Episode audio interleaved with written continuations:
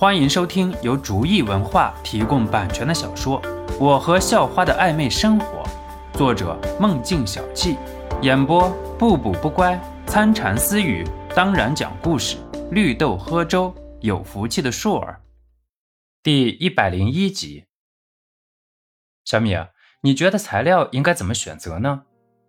肖诺一回到床上，就进入了修炼房。按照主人现在时代的材料，就能够满足民用的需求了。主人只要买来就行。可是问题是，实验品从哪里来？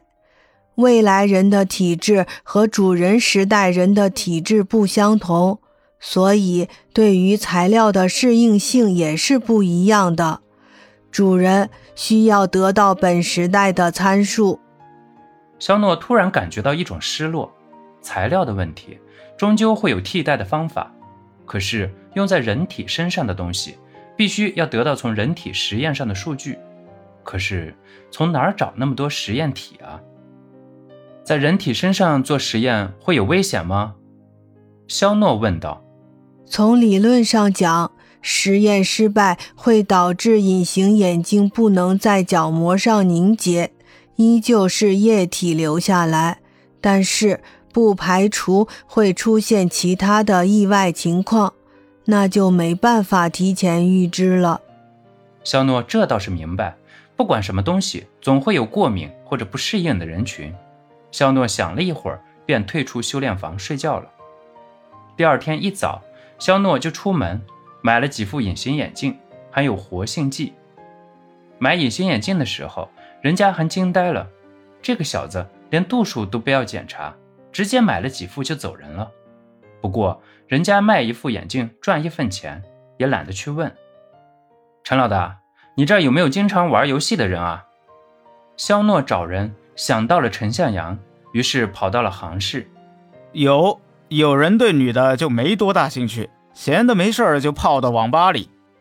那行，你给我找几个，我找他们有点事情。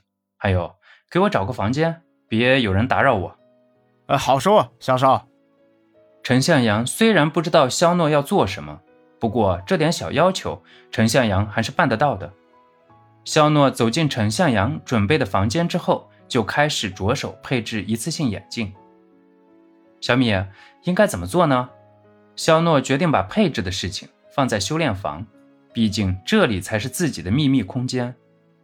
主人的自然能能够转化为热能，直接就能把这些材料融合。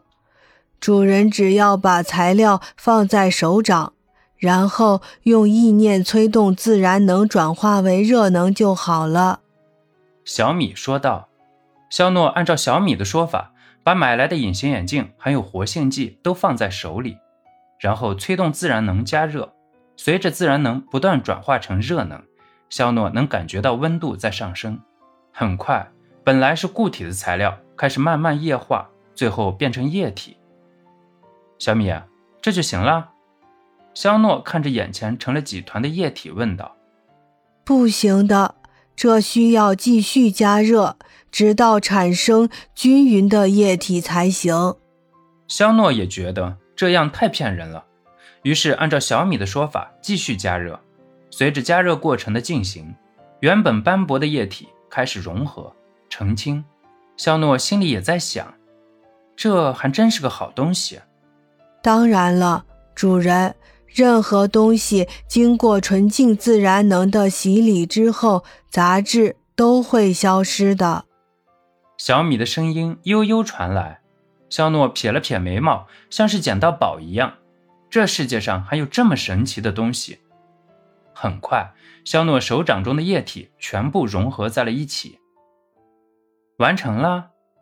肖诺看了看手中的液体，不确定地问道：“嗯，从理论上看是这样的，不过还需要大量实验体进行实验。”肖诺于是出了修炼房，按时间算，陈向阳该找的人已经找来了。少少，您出来了。您要我找的人，我给您找来了。这些人都是游戏高手，您看看行不行？不行，我再找。陈向阳看到肖诺出来了，赶紧上前说道：“行，你们几个留下，剩下的可以留在这儿，也可以走了。”肖诺指了指戴眼镜的，说道：“嗯，肖少，您找戴眼镜的？”陈向阳很是不解的问道：“是啊，而且我让你们留下，是让你们做一个实验的。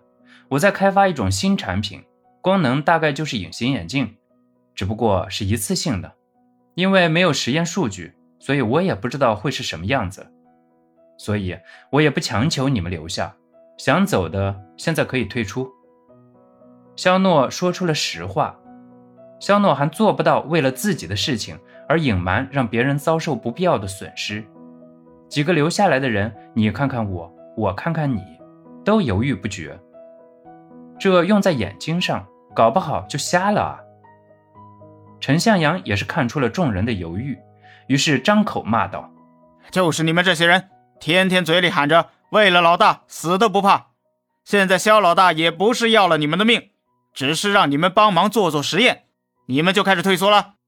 你们让我以后再怎么敢信任你们？”本集播讲完毕，感谢您的收听，喜欢请点击订阅加关注，下集更精彩。